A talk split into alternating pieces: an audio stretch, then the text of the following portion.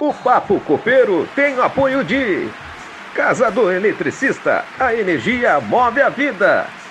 Center Modas, calçados e confecção. Trabalhos de branding marketing. Chama Felipe Camargo. Para conhecer a história do Grêmio, acesse a Grêmiopédia. Eita! Essa é pra você que tá em casa ou tá correndo na rua com fone de ouvido meu, esperando um podcast pra lá de inteligente. Então, o episódio 16 do Papo Copeiro vai contar com a palavra desta fera, tanto no pessoal quanto no profissional meu, da especialista em inteligência emocional, Gisele Campbell, numa conversa muito reflexiva sobre o assunto. Confira aí, galera!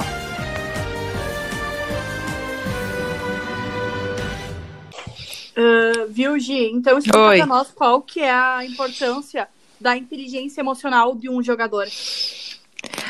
Bom, vamos lá. É...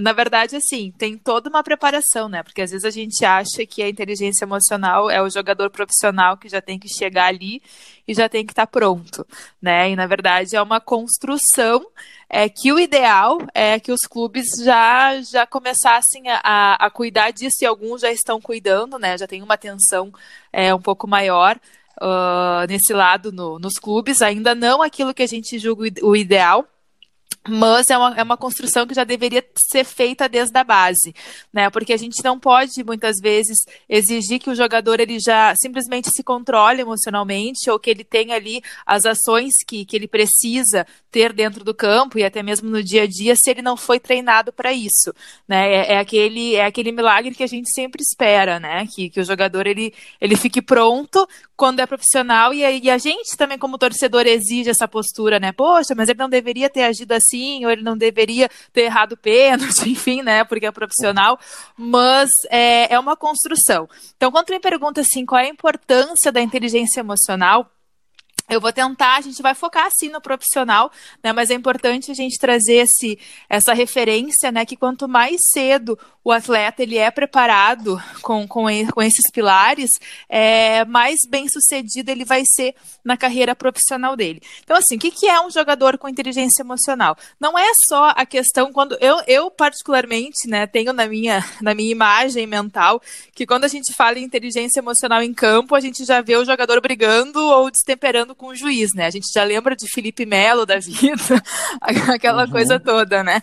Mas não é só isso, né? É, é, é, é ter a postura de liderança, né? Ter ali a postura do líder, que dá o exemplo, né, para quem está chegando depois. O jogador com inteligência emocional, ele sabe das suas capacidades, ele sabe principalmente trabalhar a sua potencialidade dentro do campo, mas ele também sabe uh, admitir quais são as suas fraquezas, né? Então, assim, uh, a gente, eu não, eu não sei se vocês querem que eu dê exemplos, né, mas eu já vou citando alguns exemplos, é, mas, por exemplo, naquele jogo contra o River, a gente sempre volta, né, para aquele jogo contra o River do, do, do Grêmio lá, aquela, aquela tragédia que nos aconteceu.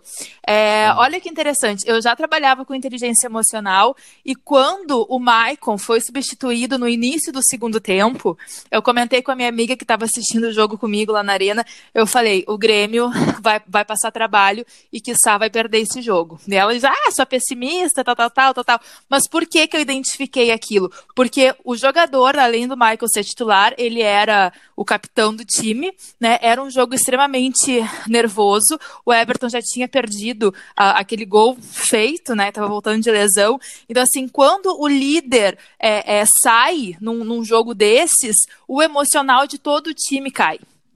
Né, a falta de confiança acaba caindo. E dito e feito, né? O Grêmio perdeu muito mais ali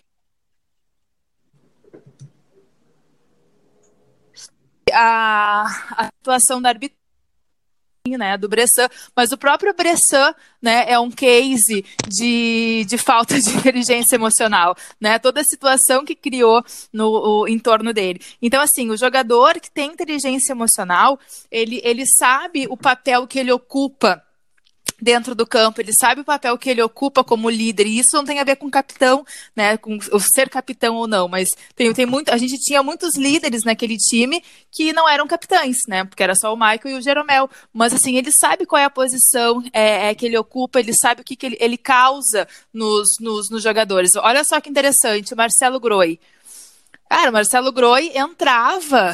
É, por que, que o Jeromel e o Kahneman pela monstruosidade que eles jogavam juntos e jogam ainda, né? Mas eles também tinham ali a segurança do Marcelo, que se passasse por eles, pelo Marcelo não ia passar. E o que que, o que, que isso gera, gente? Isso gera confiança sabe? Quando tu tá uhum. num nível alto de confiança, ninguém te segura, seja a profissão que tu exerça, né? Mas principalmente em campo. Então a gente tem aí, né, falando do Grêmio dos últimos tempos, é, é um excesso de, de, confiança, mas por quê? Porque estava muito bem trabalhado. E, e, eu digo assim, eu nem sei se o Renato sabe o que é inteligência emocional, mas ele trabalhou muito bem essa questão do jogador de extrair o melhor de cada um.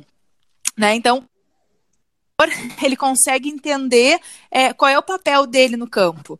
Né? Então, até o próprio Michael, né? Ele sempre ele diz, ah, ele, ele fala assim, é, eu precisei sair porque eu estava machucado, porque ele sabe que ele não está rendendo, então ele não vai bater o pé, porque ele sabe que alguém pode jogar melhor do que ele. Quando ele promoveu o Arthur, olha que interessante, né? O Arthur, ele é o que ele é, mas quando o Michael estava machucado, ele falou assim, cara, vem cá que eu vou te ajudar a, a, em alguns fundamentos né? E o Michael foi lá, ajudou o cara. E, e né, imagina, o capitão do, do, time tá dando o lugar dele para te jogar e ainda tá te ensinando a fazer isso bem. Sabe? Não, não, tem, não tem confiança que, que se abale nesse sentido. E aí, o que, para a gente finalizar esse, esse contexto, é a questão muito do pensamento. Né? O que, que é inteligência emocional? Eu penso, é, eu penso, eu sinto, e aquilo que eu sinto eu me comporto. Então, se eu penso que eu sou capaz, qual vai ser a minha emoção? Motivação, empoderamento, é, é o sentimento de capacidade super alto. Como é que eu vou agir? Eu vou agir como alguém confiante. Né? Pega ali o Luan, que estava errando pênalti adoidado. O que, que, o, que, que o Luan pensava quando pegava a bola? Sim. O que, que ele pensava? Não vou, vou errar vou errar. Tipo assim, já tô errando, só que me falta errar de novo. Era, era o pensamento de incerteza, sempre aquela insegurança né? E aí, que emoção ele produzia? É, é, insegurança, medo, e fatalmente ele errava o pênalti, né? Então, assim, tem to toda essa questão. E aí o time todo também se abalava, enfim. Então a gente vê também que não só as peças do Grêmio que foram mudando daquele ano para agora, mas também um pouco da confiança que o Grêmio foi perdendo, né? E aí, enfim, que acabou uh, causando os insucessos, principalmente do ano passado. Uhum. Perfeito, Gi. Uma aula aqui para nós, né? E assim, em relação, em relação a, ao time que tu torce, o Grêmio ainda, né? Tu concorda que o, o emocional, a, a, aquela coisa de alma copeira, alma castelhana, tu acha que é parecido mesmo com os times argentinos e uruguaios? Ah, então, eu acho que sim. Eu acho que é, se fosse numa empresa, a gente chamaria de cultura organizacional, né, Felipe? E Fábio, uhum, uhum. né, que é a cultura, né, que, que o clube carrega, e, e, o Grêmio, ele tem isso, né, do, do, da garra, né, da tradição, do não desistir, né, até o último minuto, né, e, e o jogador argentino, uruguaio, ele tem essa, essa bravura em campo, e a gente, aqui do Sul, pela proximidade, né, a gente sempre acabou, acabou pegando essa referência, até nos nossos times mais campeões que a gente teve, sempre teve é, um líder na equipe com essas referências. Né, que teve ali um, um né, o Rivarola, o Hugo de Leon, o próprio uhum. Kahneman, né, então assim, sempre teve alguém para dar, parece que, que esse sangue, né, então assim, é, é uma cultura, quem vem jogar aqui consegue entender isso de uma maneira muito diferente, né? Tu tem que entender, o Renato que fala, né? Isso aqui é Grêmio, né? Tu tem que entender o que, que é Grêmio, tu não pode entrar com o pé mole, né? Tu tem que querer vencer até até o último minuto, né? E aí uh, tem uma coisa assim que até pela, como eu falei, pela proximidade que o resto do Brasil não entende muito, acha que, ah, que a gente está imitando, mas a gente acabou né, tendo o nosso, nosso jeito aguerrido de, de, de jogar, de vibrar, né? E, e, é uma coisa muito interessante o quanto o time desses últimos quatro anos, de 2016 para cá, é, o quanto conseguiu colo continuar colocando essa alma copeira mas jogar bonito, né? Ou seja, quebrar muitos tabus e muitos paradigmas do que falavam sobre a gente, principalmente da época do Filipão, né? Mas eu acredito sim, eu acredito que isso tá na veia do Grêmio, é uma, é uma questão de cultura. E sabe aonde que eu acho que prova isso? Uh, pelo tipo de jogador que dá certo e o jogador que não dá certo aqui sabe? Quando a gente é, enxerga assim, parece que, que, que é. Parece não, é escancarado. É só tu começar a perceber um pouquinho. O jeito que o cara chega, o jeito que o cara se apresenta, o jeito que o cara. É, porque tudo é comunicação, né? A linguagem corporal é comunicação também. Então, assim, o, a, a, forma que, que, o, que o cara chega no Grêmio, tu já consegue perceber. Não, não, se ele, não que ele vai virar ídolo.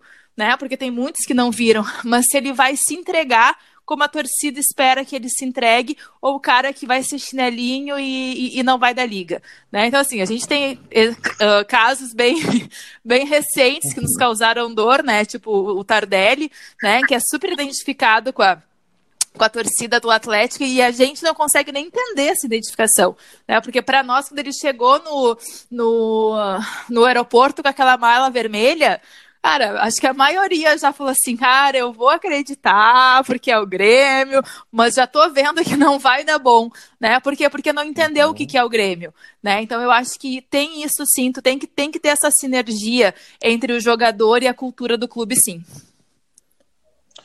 Isso, isso que tu me falou, assim, né? Uh, me lembrou muito uma entrevista que o Roger Flores uh, fez quando ele veio pro Grêmio, que nos outros clubes que ele jogava. É, ele não precisava dar o carrinho, aquela coisa da raça que o gremista exige muito, né? Isso. E eu, eu, acho que é isso mesmo que é isso mesmo, né? O Grêmio tem uma identidade, né? Não adianta que acaba influenciando os jogadores que vêm, mesmo o Roger que nem era desse tipo de jogador, tava dando carrinho lá no ataque e tudo mais, é é uma característica nossa, não adianta, né? É, exatamente. E, assim, e o jogador que entende isso, e não é nem só pela torcida, né? Mas assim, aonde que tu vai render mais? É num lugar onde tu é amado, idolatrado, ou é um, num lugar onde pegam no teu pé? Sabe? Uhum. Isso também é tu, tu, tu entender o que, que se passa na tua confiança, na tua segurança. Eu acho que a inteligência emocional, quando a gente fala de atleta, ela é alta performance e confiança. Tá? Não tem como a gente é, sair dessas duas palavras. Então, quando uh, uh, o que, que, são as nossas emoções, né? Falando aqui de, de, de, bem de grosso modo, é a gente se sentir confiante porque a gente é amado no lugar onde a gente está.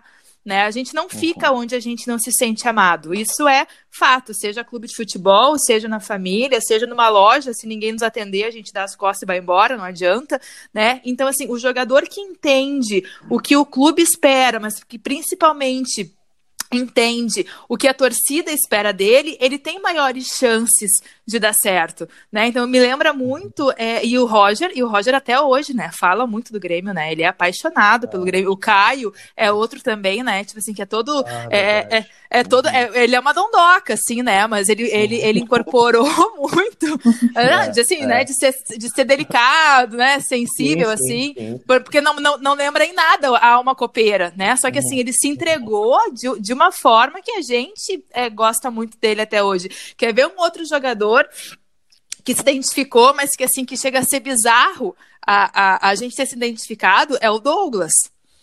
Né? Uhum. Porque o Douglas, embora ele tenha jogado muito lá em 2010, né, até com, com o Renato, uh, mas assim, o Douglas ele demorou para entender o que, que era o Grêmio né? Porque porque ele só, ele nunca foi muito de correr, ele sempre falou: "Ah, se quiserem que eu dê o carrinho, eu não vou dar", né? Só que assim, tá, ele jogava muito, então a gente foi um pouco mais complacente como torcedor. Mas quando ele voltou em 2015, ali com o Filipão e depois jogou o que jogou na Copa do, do Brasil de 2016, ele falou assim: "Cara, é a chance da minha vida". e eu vou, vou, vou abraçar isso porque eu voltei para um grande clube. Então, assim, fora a, a, a, enormidade que ele jogou, ele pegou esse espírito e a, e a torcida abraçou ele, enquanto todo mundo já falava que ele estava velho, a torcida abraçou ele de um jeito e olha o que, que o cara rendeu. E eu fui uma que, quando ele se despediu do, do, do Grêmio, até por ter machucado, enfim, eu senti muito, porque eu queria que ele continuasse, mas não tinha essa condição. Tal qual foi a identificação né, de um jogador número 10, clássico, mas que sim, que, é, é, é, que não tem nada a ver com o Grêmio, aparentemente falando, né? Mas se identificou muito porque se entregou. Uhum. E essa questão de que a alma copeira, de ser um time mais raçudo, não influencia só o próprio Grêmio, mas influencia também os adversários, né? Porque eles passam a ter uma, uma visão diferente do nosso time. Ainda mais quando é jogo decisivo. Sim, sim, isso é muito legal, Fábio, tu, tu tocar no assunto, né? Porque é, a gente também tem que saber como que as pessoas nos observam, né? Então, assim, isso também dá alguns indícios até da responsabilidade que a gente tem, né? E, e, e levando isso para o clube de futebol é também muito interessante, porque a gente vê relatos aí de muitos jogadores que gostariam de jogar no Grêmio, né, mas que não, não tiveram oportunidade pela, pela, pela eh, própria atmosfera né, que, que se tem aqui. Uh, mas a gente vê uh, nessas enquetes que muitas vezes fazem até de maneira anônima, é que um dos times mais temidos para se jogar é o Grêmio. Né? Porque em casa a gente é quase imbatível, né? Porque é, com o Renato, eu acho que. Quer ver, quer ver uma coisa ah, muito emocional? Tu puxou esse assunto, mas me deu um, um insight agora. Quer ver uma coisa muito emocional que a gente carregou durante muitos anos? A questão de não ter vitórias fora de casa. Cara, isso é completamente emocional, sabe? O Grêmio colocou ali um, um, um tabu cultural de que sempre perdia fora e ganhava em casa. Ou a gente contava os pontos do brasileiro ganhando em casa e perdendo fora. Né? Acho que teve um brasileiro que a gente não ganhou nenhuma partida fora e quando ganhava, quando ganhava do Santos e do Goiás, então é, é uma festa, né? Porque é o tabu, o tabu né? para quebrar esse, né? Então, assim, mas uhum. o que, uhum. que é isso? É completamente é, é emocional. Então, pensa, antigamente todos os times sabiam que o, se, se, se quisesse ganhar do Grêmio, tinha que ganhar onde? Na sua própria casa, uhum. porque se viesse para a arena não dava. E o Grêmio começou a acreditar nisso. E aí a gente acabou transformando isso numa cultura. Perdemos fora, ganhamos em casa, né? É, é, é, é, o, é o leão na arena e o gatinho fora, né? Aquela coisa assim. É, e aí até que veio, é, mas, né? Mas, é, mas assim, uhum. cara, a gente tem time, tem qualidade. Por que, que não ganhava? Porque a gente acabou pegando essa, essa, essa parte muito forte de, de acreditar que que não é capaz. O que, que o Renato uhum. fez? O Renato colocou o time a jogar bem fora de casa, né? Então, assim, o que, que ele uhum. fez, gente? Ele não trabalhou tática. Ele não trabalhou coletivo, sabe? Ele não trabalhou jogada ensaiada. O que, que ele fez com esses caras para eles jogarem bem fora de casa?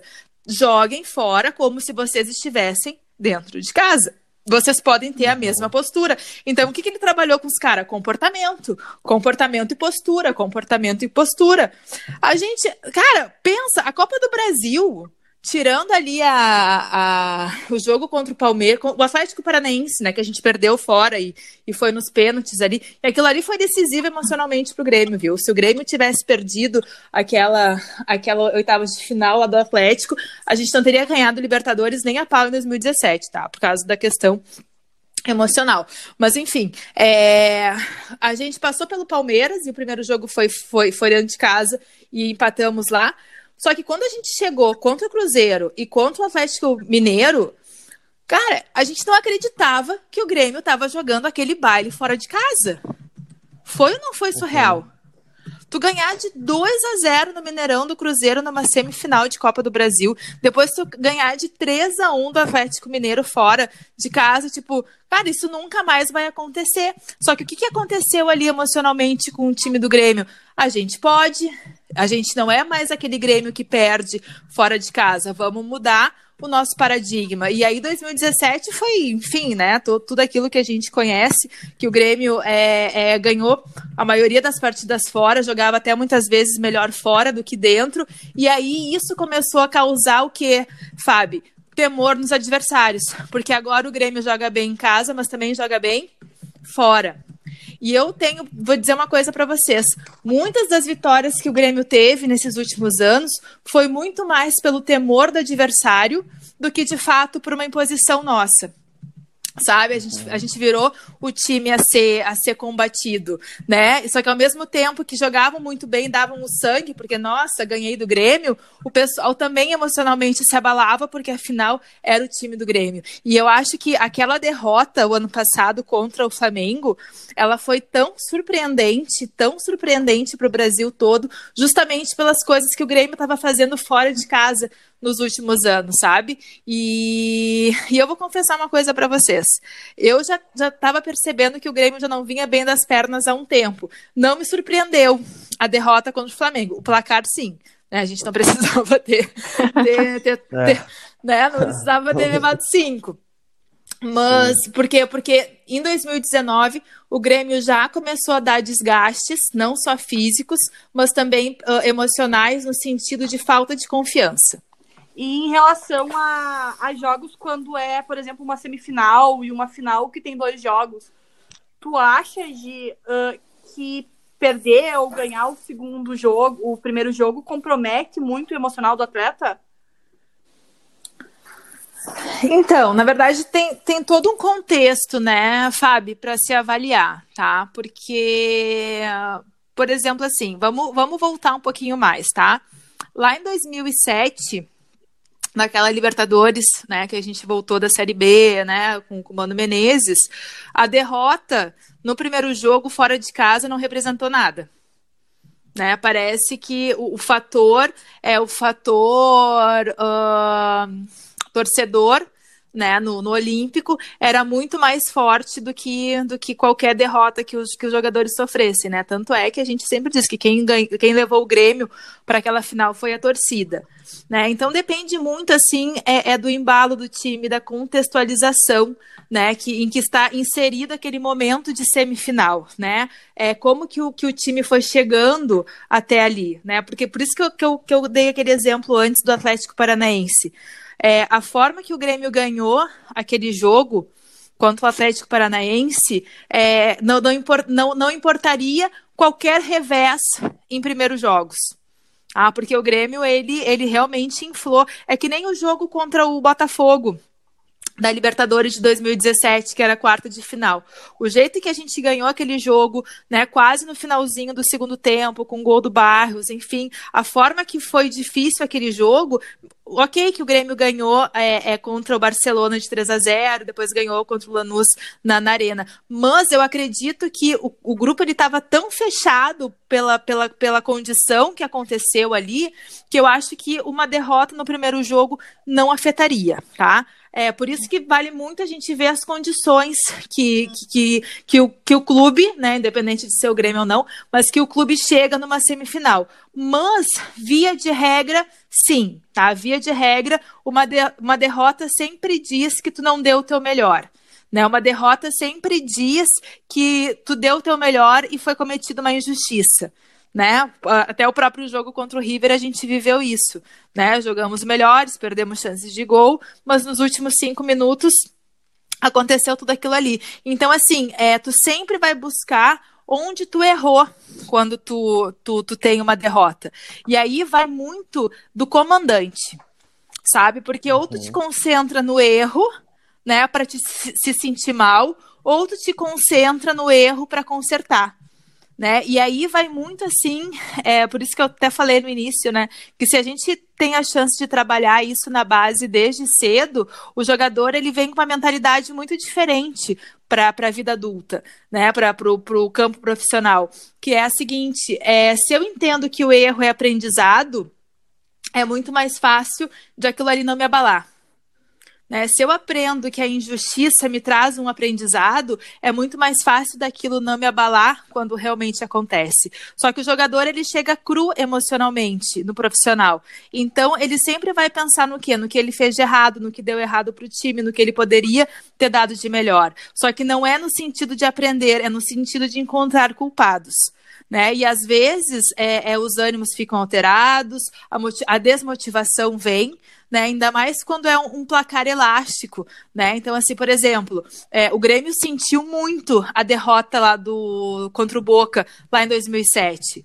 Mas assim, a torcida acreditava muito mais até do que o próprio time. Mas por quê? Não foi simplesmente pela derrota, foi pela forma que o, que o clube se postou naquele jogo. Tipo, a gente teve um jogador expulso logo no início do jogo, né? Então, assim, é como se, se, é, se as coisas tivessem ido de mal a pior, porque não, não, não, é, é, as injustiças, enfim, o jogar mal acabou acontecendo uh, uh, de um jeito muito evidente que o Grêmio não conseguiu suportar a pressão lá de uma maneira. Claro, e tem a qualidade do outro time, né? A gente, que nem eu falei, a gente ter chegado naquela final foi, foi de fato um milagre. Mas ali a gente viu que, que sim, que se sente muito. Via de regra, o jogador sente a derrota do primeiro jogo, sim. Mas tem todas as variáveis. Como que foi essa, essa derrota?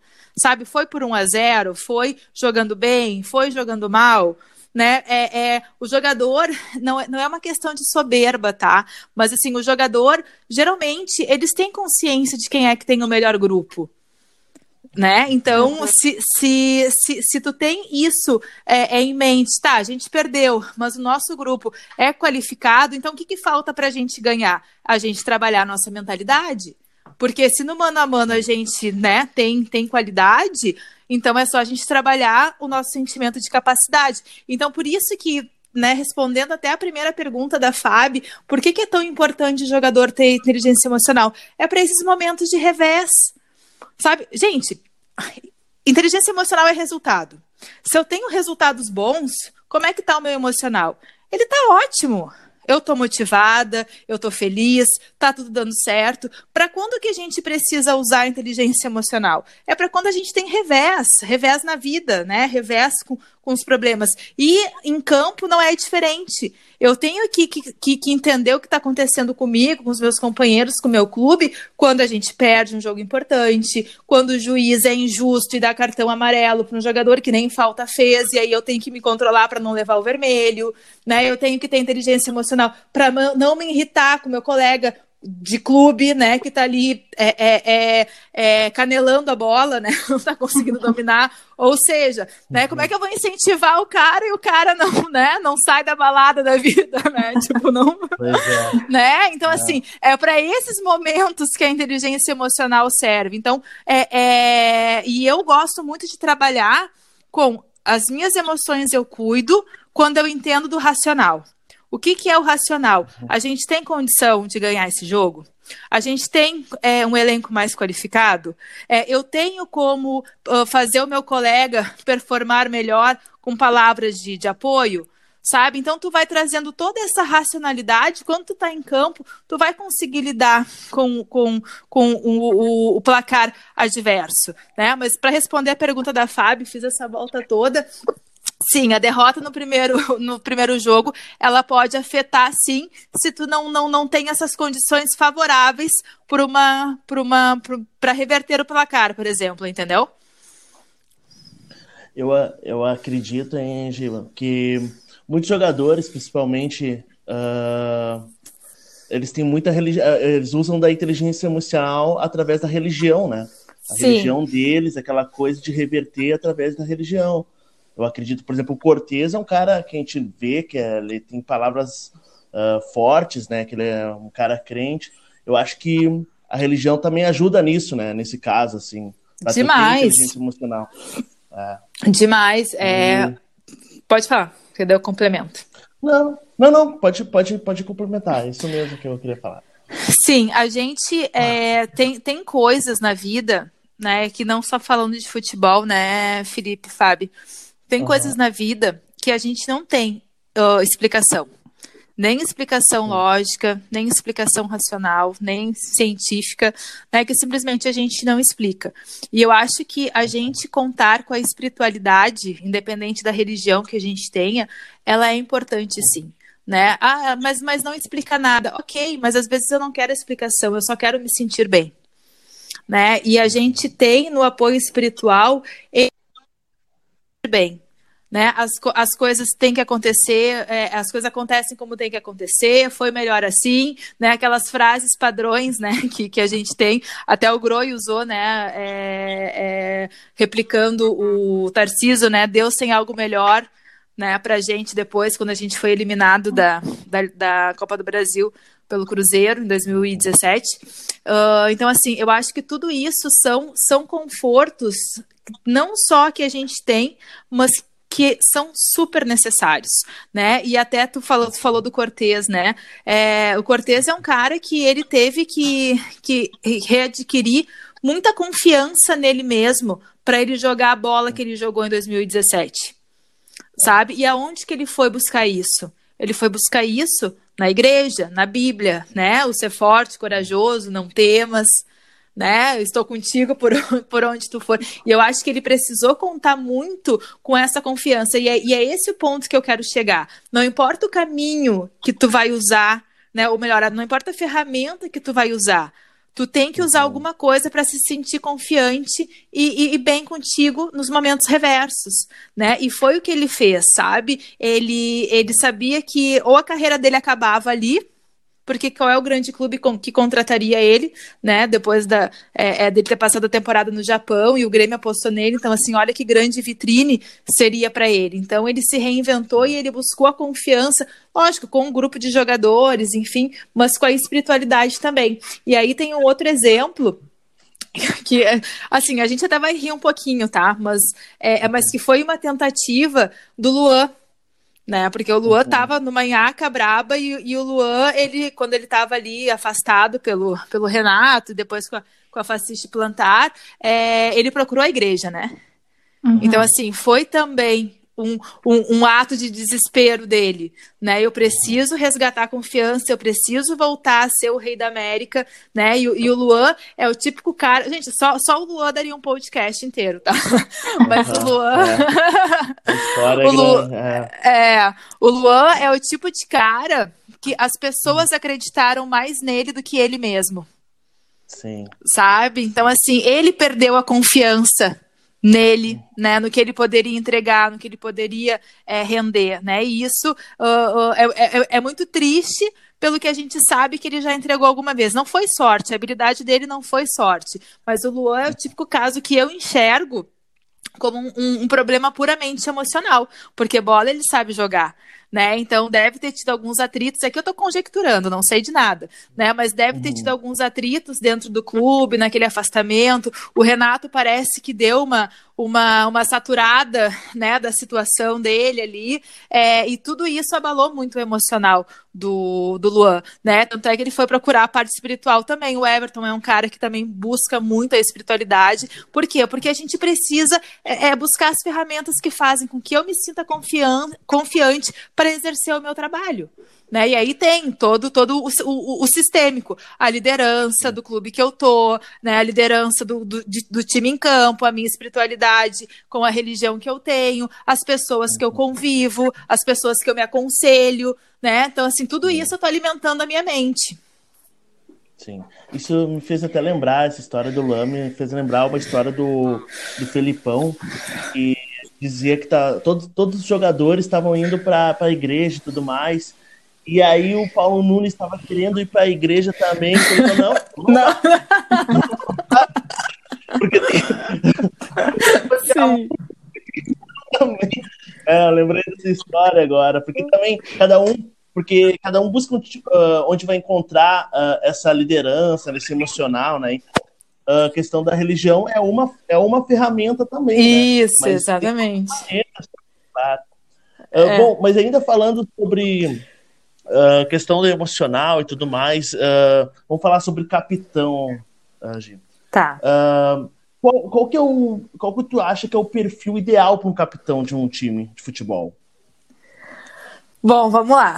é, é, claro, né, que todas as minhas referências aqui são, são, são do Grêmio, né, porque é, é o que eu acompanho, é o que eu vivo, né, mas eu vou tentar também trazer, tentar tirar um pouco do perfil, né, do, do, do que o Grêmio teve, mas assim, é, o que que é o perfil de um capitão, tá? É um cara que ele dá o exemplo, mas assim, mas não é dar o exemplo pelo para que é, para que ele seja líder. Ele dá um exemplo natural, sabe? A vida dele é um exemplo. Ele não força isso, né? Ele não força ser um bom moço ou ser, ser correto, né? Não, não é, é, é, é realmente ele ser uma referência boa de conduta sistêmica. O que, que é conduta sistêmica? Ou seja, ele é a mesma pessoa em todos os lugares aonde ele transita vamos colocar no, na parte do futebol, dentro do clube.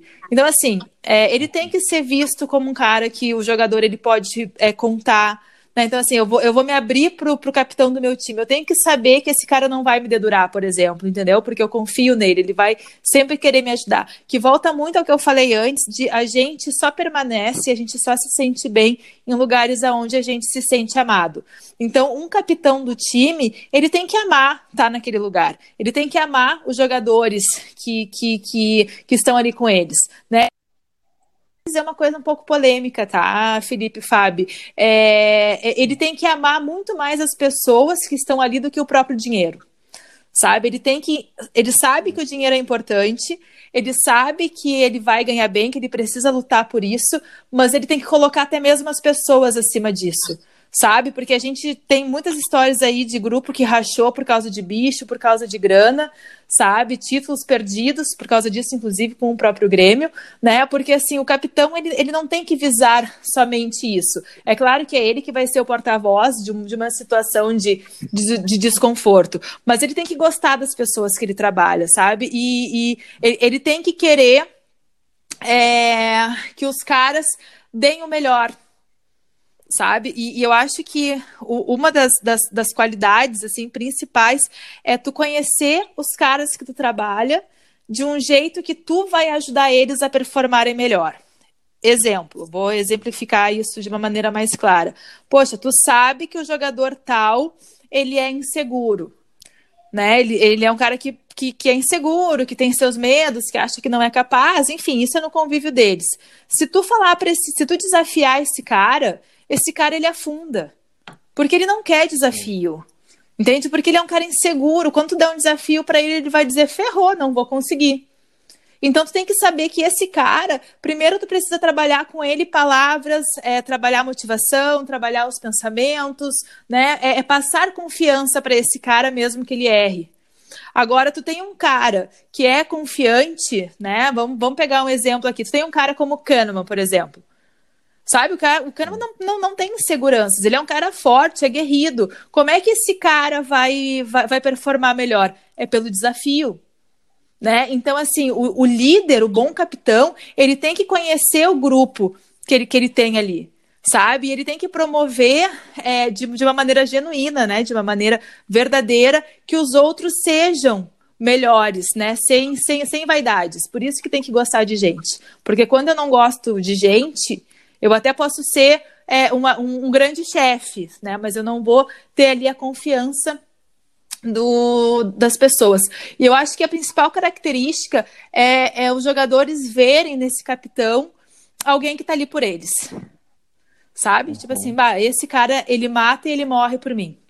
Por quê? Porque ele gosta de mim, porque ele me conhece, porque ele para para me ouvir, porque ele, ele vai tentar resolver os meus problemas. Só que assim, é um, como eu falei, tem que ser sistêmico. Não adianta o cara em campo fazer tudo por, pelo, pelo time, mas quando chega ali no CT, no treino, tipo, nem cumprimentar o porteiro, tu entende? Sabe? Ele, ele, ele, ele, tem que ser essa pessoa em todas as áreas da vida dele. E eu acho que cada vez mais isso vai ser mais notável. Acho que os, os grandes jogadores, a partir desse momento, eles começam a se destacar muito por isso. Sabe que tem a, a, a Débora Saldanha, não sei se vocês conhecem. A Deb, ela, tra uhum. é, ela trabalha com marketing esportivo, marketing digital e marketing, e marketing esportivo, e ela trabalha muito com, com brand, né, com a, com a marca pessoal. É, e ela bate muito nessa tecla, né? Que o jogador ele tem que saber a responsabilidade social do espaço que ele ocupa. Gente, responsabilidade social do espaço que ele ocupa não é só dentro de campo, sabe? É na vida dele. Então eu acho que cada vez mais o perfil do grande capitão vai ser isso também, sabe? Saber o papel que ele ocupa e ele saber que ele é referência ali, porque senão, gente, não se sustenta. Eu não quero dar nomes aqui, né? Mas assim, a gente já teve capitão, capitão capitões não, né? Oh, capitães. A gente já teve capitães é, é, que fizeram a gente perder título pela questão do dinheiro. A gente já teve capitães é, que cada clube que vai é uma bomba no vestiário, sabe? Então, uhum. assim, e eu acho que cada vez mais o, o, o grupo de jogadores vai começar a expelir esse tipo de líder, sabe? Tipo, não vai aceitar. Porque a gente está numa geração um pouco mais. É, um pouco mais. Como é que eu vou. Qual é a palavra? É um pouco mais evoluída nesse sentido de não aceitar qualquer coisa, sabe? Eu quero, eu, eu quero ser bem tratado. E isso é do mundo do futebol também. Eu não, tipo, eu não aceito mais aquele técnico, que eu não vou dar nomes aqui de novo, né? Mas eu não aceito mais aquele técnico que me manda calar a boca. Eu não aceito uhum. mais aquele técnico que acha que sabe tudo e não quer me ouvir. Eu não aceito mais aquele técnico, sabe, que me chama de, de guri de, de, de, de merda, sabe? Uhum. Tipo, cada vez menos há espaço para isso. E isso também vem através do capitão. Então, esses capitães que ainda pensam, né, que são os donos de, do time, eles não vão ter é, espaço. E se a gente pegar os nossos últimos capitães dos nossos títulos, a gente, a gente vai perceber que pessoas incríveis fora de campo. Concordam ou não? Com certeza. Ah, com certeza. Hugo, Hugo de Leon, Adilson, 95, pegar só da Libertadores, né? Hugo de Leon, Adilson, Michael e Jeromel, que dividiram. Cara, uhum. né? O Michael andou falando umas bobagens aí e tal, né? Lá do desumano, mas é um cara que fora de campo, olha quanta gente ele ajuda né? Jeromel, poxa, Jeromel, a gente tem que lavar a boca para falar do cara, né? Então, assim, é. não é coincidência que as nossas grandes equipes tiveram grandes homens levantando a taça tanto dentro quanto fora de campo, entendeu? Uhum. Show. E já complementando aqui, essa postura que o Maicon tem, ela acalma o companheiro ou tu acha que acaba pressionando um pouquinho ao, o companheiro a dar o seu melhor? Como assim? Tem, se for um pouquinho mais clara, para mim é ah, melhor. Não sei não, dar um a exemplo. Postura, a postura do Maicon como capitão, uh, de, de, fazer a cobrança excessiva, de ficar em cima, ele acalma o, o, companheiro dele ou ele acaba pressionando um pouquinho o companheiro? Então, eu acho, eu acho que o Michael ele, ele é um cara muito sábio, tá? E eu acho que essa sabedoria dele veio a partir da, é, é, de algumas derrotas que ele passou no Grêmio, de algumas é, de alguns reveses, até aquilo que ele passou no São Paulo, porque ele foi praticamente corrido, né, do, do São Paulo quando veio para cá, e eu acho que isso fez com que ele amadurecesse muito. Até quando ele falou aquela reportagem, né, do desumano, né, que era desumano jogar toda semana, enfim, eu acho que aquilo ali também é, trouxe para ele um, uma autorreflexão do que ele representava, porque eu acho que ele nunca imaginou que teria a repercussão que teve aquela fala dele, que perdura muitas vezes até hoje, né? Geralmente as pessoas acabam sempre retomando isso dele. Então eu acho que ele, que ele aprendeu muito durante o caminho. Mas, Fábio, eu, eu percebo no Michael, e é, é, uma percepção, até porque né, eu vejo que vocês enxergam, só tenho esse, esse olhar um pouco mais apurado da análise comportamental, mas o que, que eu vejo, tá? Por tudo que ele representa por tudo, tudo que ele já fez, entrevistas que a gente já viu, né? Eu acho que essa cobrança que ele tem, ela é uma cobrança benéfica. E eu vou explicar por quê. Uhum. Embora muitas vezes dura, embora é, com muita pressão, né? Em alguns momentos, é, por que, que ela é benéfica? Porque qualquer um enxerga que ele está defendendo o clube. Uhum. Sabe? Então, assim, o que, que acontece? Poxa, não é só a questão da torcida sabe? Lembra que a gente falou sobre a, a questão da cultura do lugar onde se trabalha? O que, que o Michael hum. mostra? Cara, se tu não der o teu melhor aqui, tu tá fora. Sabe? Se tu, se, se tu não entrar no nosso esquema, se tu não aceitar a cobrança, se tu não entender o que é Grêmio, eu vou te infernizar, eu vou te cobrar até que tu não aguente ou até que tu entre no esquema. Só que o que, que ele deixa muito claro para os companheiros dele? Que ele faz isso pelo sangue, pelo amor, pela alma copeira, pelo, pelo gremismo que ele aprendeu a ter sabe? Então, assim, é, eu não tô falando que ah, não, não tem a questão do pagamento do dinheiro, porque o Grêmio paga direitinho, e isso é claro que é muito bom. Mas é o que, que é? É a confiança, né? O Grêmio, tipo assim, ele, eles, eles devolvem pro Grêmio a confiança que o Grêmio deposita neles. Então é muito mais fácil eu lutar por alguém que, que é correto comigo, então eu vou ser correto contigo. Que é o que o grupo de jogadores, é essa relação que o grupo tem com o Romildo. Né? Então, assim, tu, tu confia na gente, tu paga os nossos, os nossos salários em dia e a gente te entrega o teu melhor.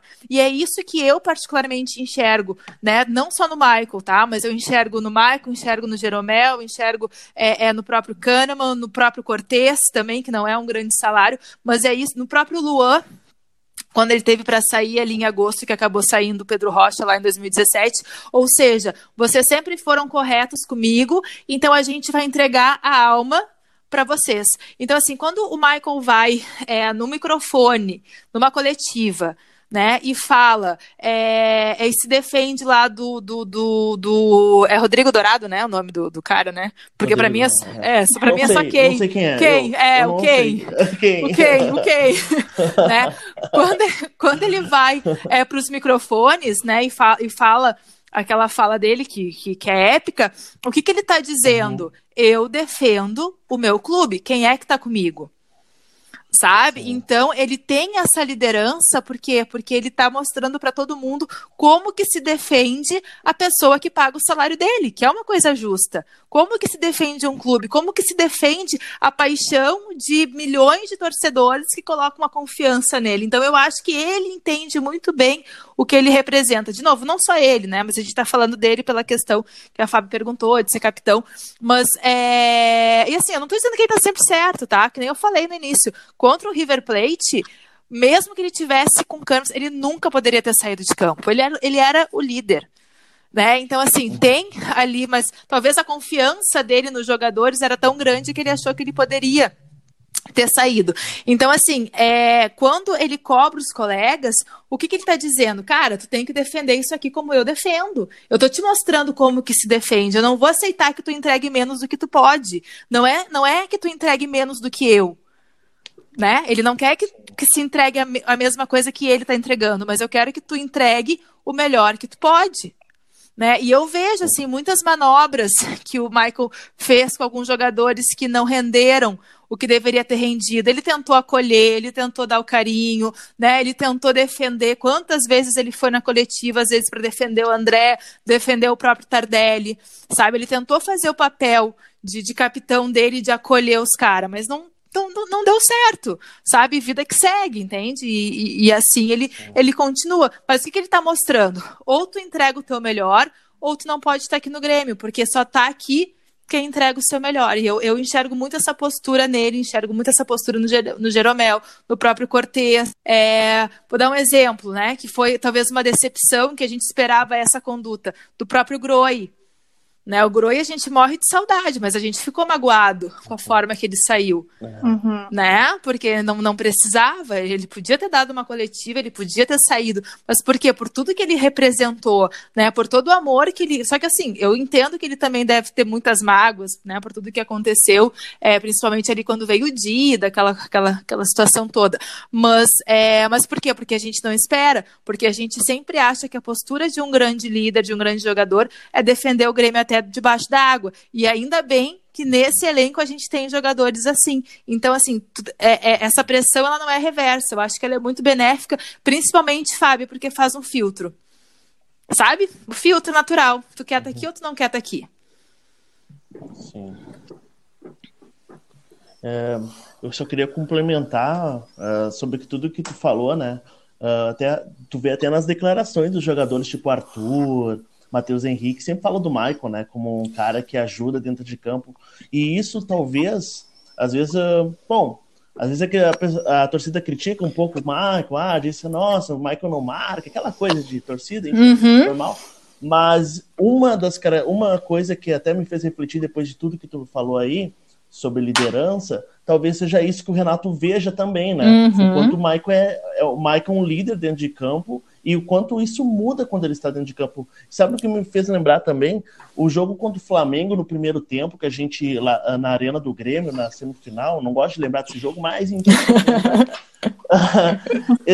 um, o, o Michael ele não começou jogando, se eu não me engano, ele estava com uma ele estava voltando de lesão, Isso. Ele não começou jogando.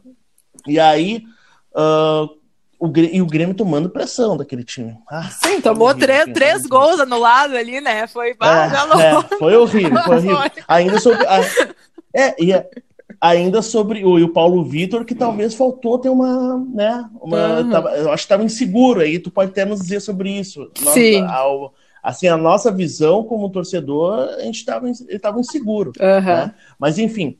Uh, e o Michael entrou em campo, né? O Michael entrou em campo e o time começou a jogar. Não, não sei se só foi por questão técnica, pode ser. O Michael tem um.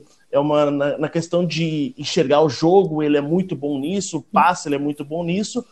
Uh, mas eu acho que também tem, deve ter essa questão, pá, o Michael tá com a gente aqui, deve dar uma segurança maior para os jogadores, né? Sim, ele vai, ele vai dizer o que, que, eu tenho que fazer, né? Porque o Michael, ele não só uhum. passa bem, tem a visão de jogo, mas ele coordena, né? Então, assim, às vezes ele joga quando ele não tá com a bola no pé né? Que é, que é o que Sim. a gente fala muitas vezes da falta de visão, de, de falta de compreensão de, de tática, né? E, e de, de, avaliar o jogo, porque assim, tu não avalia só o cara que tá com, com, com a bola no pé, né? Então, assim, o Maicon, ele joga sem a bola, ele vai ali conduzindo, tipo, pode ver, quando ele tá no meio de campo, o Grêmio tá numa situação apertada, a bola passa por ele o tempo todo, o tempo todo, e ele é. vai ali cadenciando, e ele vai é, levando, e ele vai vendo os caminhos, então, assim, é, é a segurança, né, que, que foi que eu falei, assim, que no futebol, o pilar principal, né, de, de, de trabalhar a tua emoção é a questão da confiança, então, veja bem a é. presença. Né? É que nem criança, a mãe estando em casa ou o pai estando em casa, o que que tu se sente? Tu se sente seguro, tu se sente protegido, né? Tu tem confiança para qualquer coisa. No time de futebol, tu sempre tem esse jogador, né? Que é ali uhum. a referência. Até vou, vou dar um, um, outro exemplo. É, o Jeromel, né? A diferença que era o Bressan quando jogava com o Jeromel e quando o Bressan jogava com o Kahneman. É. Né? Quando que ele compro... não, é, eu não vou nem dizer quando que ele jogava melhor, eu vou dizer quando que ele comprometia menos, né? Mas assim, é, lá, lá, em Lanús ele jogou então. junto com o Jeromel, né? Ou seja, é. por quê? Porque tem essa questão sim da pessoa é, é ser essa, essa referência. E o, e o, Michael, e aí eu volto também lá no 5 a 0 né, Felipe Fábio, uh, uhum. que o Michael perdeu o gol no final do primeiro tempo, lembra? Ah.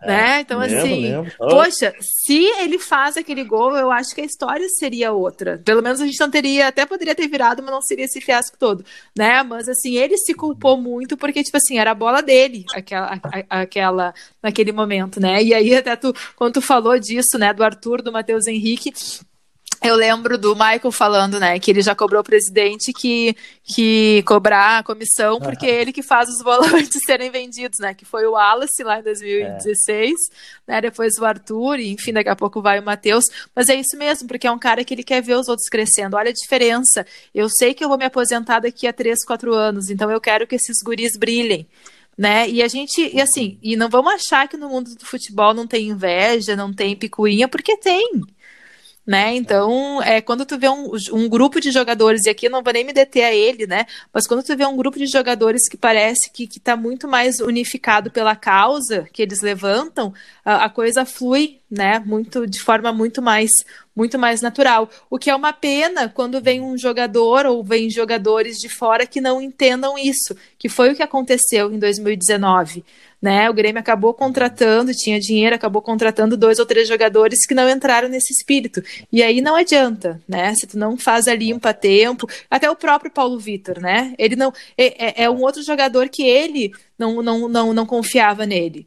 Sabe? Então, assim, eu acho Sim, que nessas, é, nessas horas, sabe, o, o, o, líder, que no caso o Renato, é claro que o Renato é um cara que gosta de passar confiança, mas é um cara que ele tem que conhecer o jogador dele, sabe? Ele tem que, que, que falar assim, cara, eu confio em ti, mas tu não confia em ti, então eu vou ter que contratar. Que aí o Grêmio contratou o Vanderlei esse ano, né? Só que assim, porra, um ano depois, sabe? Coisa uhum. que a uhum. gente que, que é leigo quem é leigo já, já tinha se dado conta, mas por quê? Porque o Paulo Vitor pegou a sombra do Groi, né? Pegou o peso da camiseta do, do Grêmio, pegou uma fase que o Grêmio tinha que ganhar alguma coisa, porque estava sendo investido uma grana alta, sabe? Então, assim, só que ele não segurou o rojão. Aí eu fico pensando, poxa, o dirigente, que tá, a gente não é uma crítica, mas assim, é uma coisa que tem que ser observada, sabe? É, o dirigente não consegue enxergar que o cara não confia nele mesmo.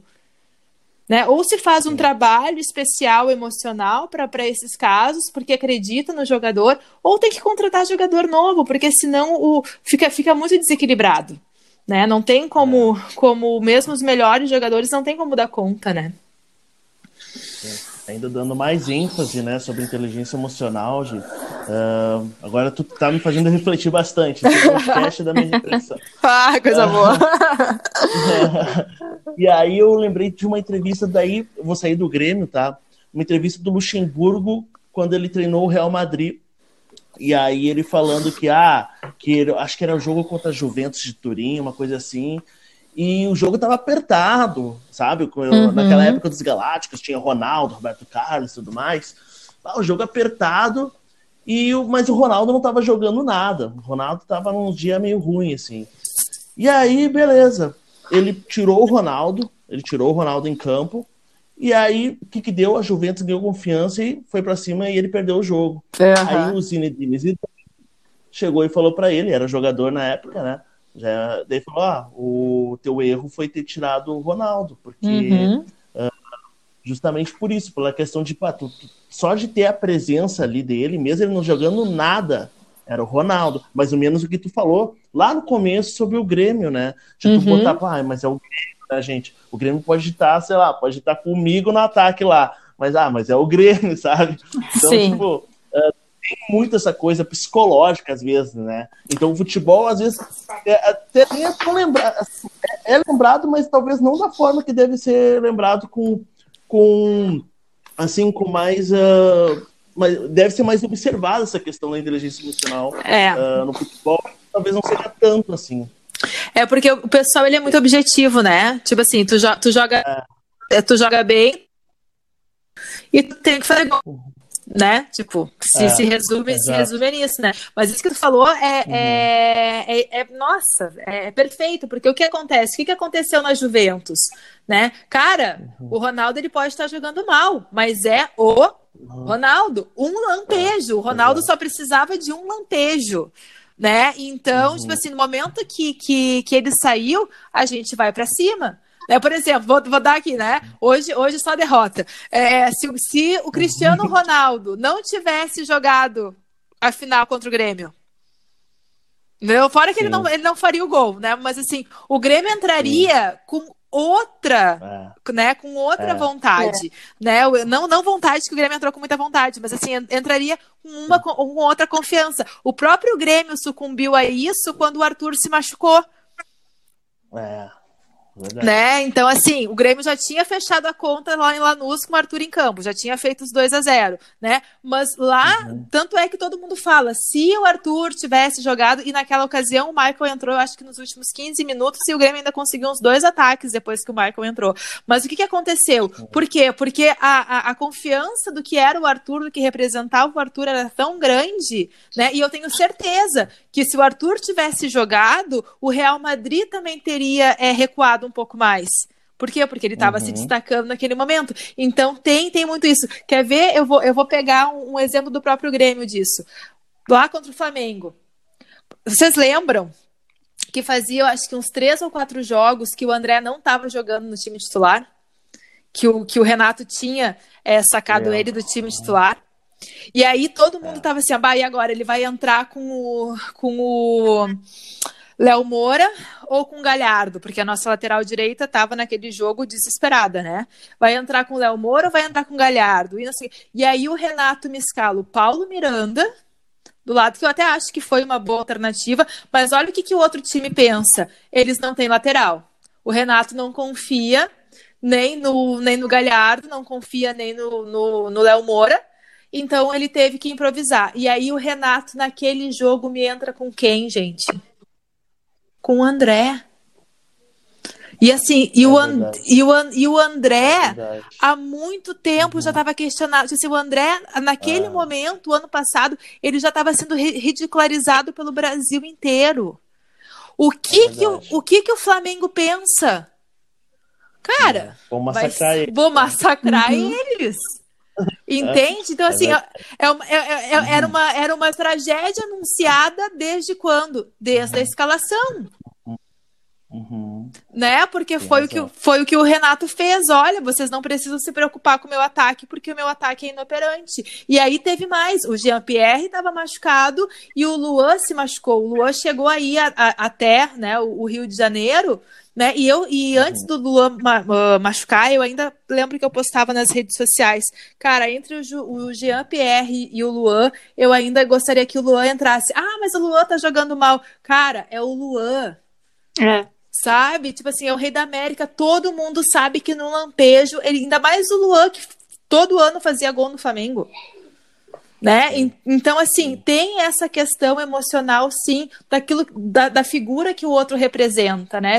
A presença do outro, ou ela me dá confiança, ou ela me dá insegurança. No caso do adversário, ele tem que se sentir inseguro com a minha escalação, porque senão ele vem para cima, né? Mas uma, uma, um ótimo ponto esse teu aí, Felipe. Parabéns. Obrigado. Não, tá boa a conversa, por isso a gente tá aqui refletindo aqui, tá, tá, lembrando, né? Tá, tá lembrando por causa disso. Ainda, uh, bom, mas ainda agora eu quero falar, queria falar sobre o Renato, sobre o Renato. Tu falou já no, na, na nossa conversa, mas queria dar mais ênfase nisso. Uhum. Uh, o Renato ele tem uma, uma postura que é desde sempre um cara confiante, né? Extrema Sim. confiança e digamos isso, ele passa isso pro jogador. Ele passa isso pro jogador. E isso, às vezes, assim, uh, isso pega mal, às vezes, para algumas pessoas que. Para algumas pessoas até pega mal, porque ah, esse cara é arrogante, marrento, é, bonachão, é marrento e tudo mais. Só que tu, tu acha que isso é uma característica boa uh, de ele ser, de ele uh, de ele ser dessa forma, ele passa confiança para os jogadores com isso, ou isso pode prejudicar no fim, que nem tu falou a questão do André lá, pá, não, não soube, não soube colocar, uh, dar, passar a confiança certa pro André e tal, e deixou o cara mais nervoso ainda, talvez. Uh, o que, que tu pensa sobre essa postura do Renato de ser? Então. Ah, o melhor futebol do mundo, do, o melhor futebol, o melhor futebol brasileiro. Do Brasil. É o Grêmio, é, do Brasil é o Grêmio. É, o, é o bingo do Renato. O bingo do Renato. Mas eu, assim, eu não sou eu não sou o cara que, tipo, eu não entendo tanto de inteligência emocional, mas o, o que eu percebo que é uma, é uma forma de defesa dele, é, um, é o escudo dele, é, sabe? Certeza. Até. Então, o que, que, tu, o que, que tu pode nos dizer sobre isso? Cara, assim, ó, de novo, né? Mais, mais um set que daria um podcast inteiro, né? Renato. Isso, né? Mas eu vou, eu vou tentar é, ser sucinta, né? Em dois pontos, assim, no aspecto positivo do Renato e no aspecto negativo dele, tá? É, primeiro, essa confiança que o Renato passa por, por, ele ser quem ele é, por tudo que ele representa, isso é muito bom, tá? Primeiro, porque os uhum. caras pensam, cara, é, eu quero conquistar o que esse homem já conquistou e ele tá me mostrando mostrando que é possível. Né? Então, quando ele fala assim, ah, tá vendo aquela placa de campeão do mundo? Fui eu que coloquei ali. Né? Então, assim, o que, que o cara tá falando? Cara, se tu acreditar em ti como eu acredito em mim, tu vai conseguir também. Né? Então ele, ele, ele, dá o caminho, né? Então assim, o que, que ele tá, tá, mostrando? Tu tem que confiar em ti, né? É, é, é, e quem conhece, por assim, só não gosta do Renato, né? Ou são os, os, os gremistas, né? Meio, meio é... é... que eu até entendo dos últimos dois anos, né? Que querem achar alguma coisa para criticar, ou quem não conhece o Renato, ou quem, quem não tem ele como ídolo, né? Que acha que é arrogância, porque é todas as pessoas que conhecem o Renato de perto, que tem que tem convivência com ele sabe que o Renato ele só é assim nos microfones, né? Ou ali no papo uhum. com a uhum. galera, mas assim que ele é um cara extremamente uh, uh, humilde, até muitas vezes tímido, né? E que é um cara que ajuda muita gente. Que foi que eu falei para vocês ali do cara ser líder dentro e fora de campo. Né? Então, assim, o exemplo que o Renato dá fora de campo também, e aí daqui a pouco eu vou trazer o ponto disso, né, que daquilo que ele representa, mas assim, isso é muito importante para o grupo de, atletas. Então, assim, quando ele, ele, ele resgata né, o Douglas, quando ele resgata o Cortez, né, até o Marcelo Oliveira jogou bola com ele lá em 2016, uhum. né, quando ele resgatou o próprio Edilson, quando ele transforma ali o Marcelo Groi, né, no, no que era o, o, o Marcelo Groi, uh, enfim, daí, daí chega até aquele estigma, né, de que o Renato recupera jogador. O que, em certo momento, acaba. Ele, ele, ele confia tanto no taco dele que às vezes ele é até atraído por essa confiança, né? Porque, tipo, ele não conseguiu recuperar os últimos que o Grêmio que o Grêmio contratou. Mas, enfim, é, é essa forma dele de, de ele saber como que o boleiro precisa de atenção, dele saber como que o boleiro se comporta, porque ele já foi um boleiro até mesmo problemático, isso conta muito a favor dele. Então, o jogador, ele se sente muito à vontade de falar qualquer coisa que está acontecendo com ele né? Porque ele sabe que ele vai ter ali no Renato um apoio, né? Que foi o que eu falei antes de não ter mais espaço para aquele técnico que te que, que chama o cara de guri de merda, entendeu?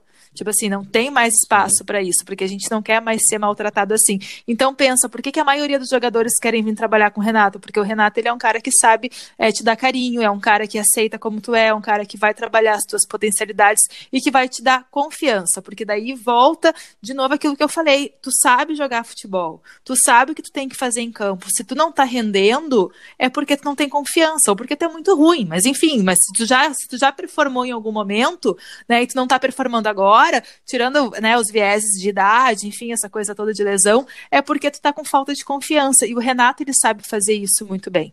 Né? Então, é, quer ver um outro ponto positivo do Renato? Ele, ele abraça, ele blinda o grupo de uma forma que ele não expõe as dificuldades do próprio grupo. Quer ver um exemplo? Quando o Espinosa foi demitido que foi naquela, foi logo antes do Grêmio, uh, logo antes não, foi um pouco antes do Grêmio ganhar a Libertadores, lembra?